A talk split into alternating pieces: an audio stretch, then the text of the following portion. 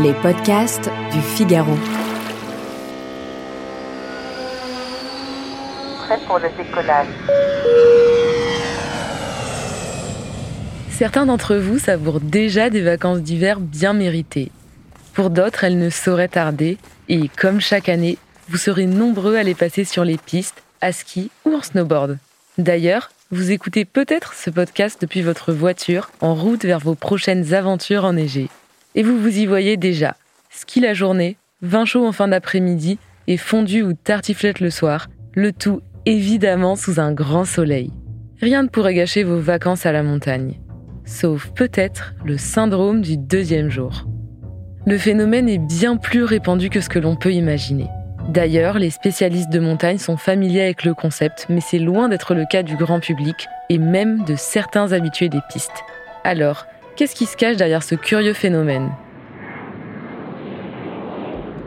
Vous l'avez deviné, comme son nom l'indique, elle survient lors de la deuxième journée passée sur les pistes. Concrètement, vous avez skié comme un petit fou le premier jour, et ça a sollicité certains muscles parfois peu habitués à l'être.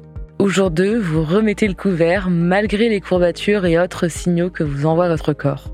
Ajoutez à tout cela les longues heures de route dans une position inconfortable qui vous ont permis d'arriver à bon port et une faible activité sportive le reste de l'année. C'est là que vous obtenez le combo gagnant pour une blessure et pas des moindres.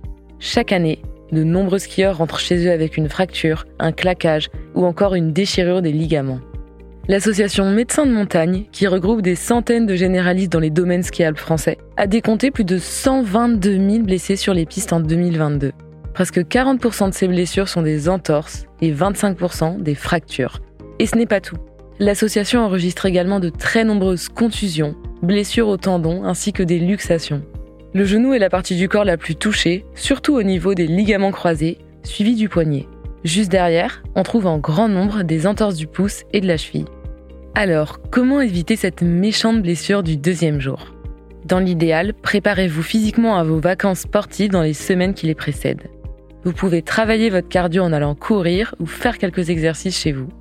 Une fois arrivé à destination, prenez le temps de bien vous échauffer avant chaque session de ski. Avant, pendant et après vos descentes, n'oubliez pas de vous hydrater.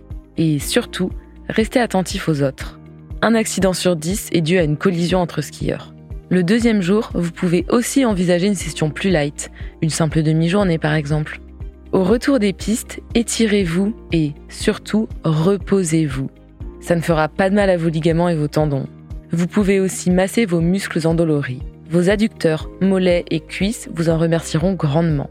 Les piscines chauffées sont également vos meilleurs alliés contre la fatigue musculaire. Alors ne vous privez pas d'y faire un tour. Et si vous avez le budget, pourquoi pas vous offrir un spa? Après une journée sur des skis ou une grande balade à raquettes dans le froid, un moment de bien-être où vous vous faites chouchouter ne se refuse pas.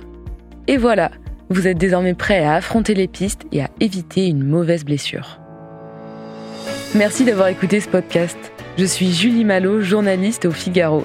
Si vous avez aimé cet épisode, n'hésitez pas à vous abonner et à laisser votre avis. Vous pouvez retrouver Question Voyage sur Figaro Radio, le site du Figaro et toutes les plateformes d'écoute. À bientôt!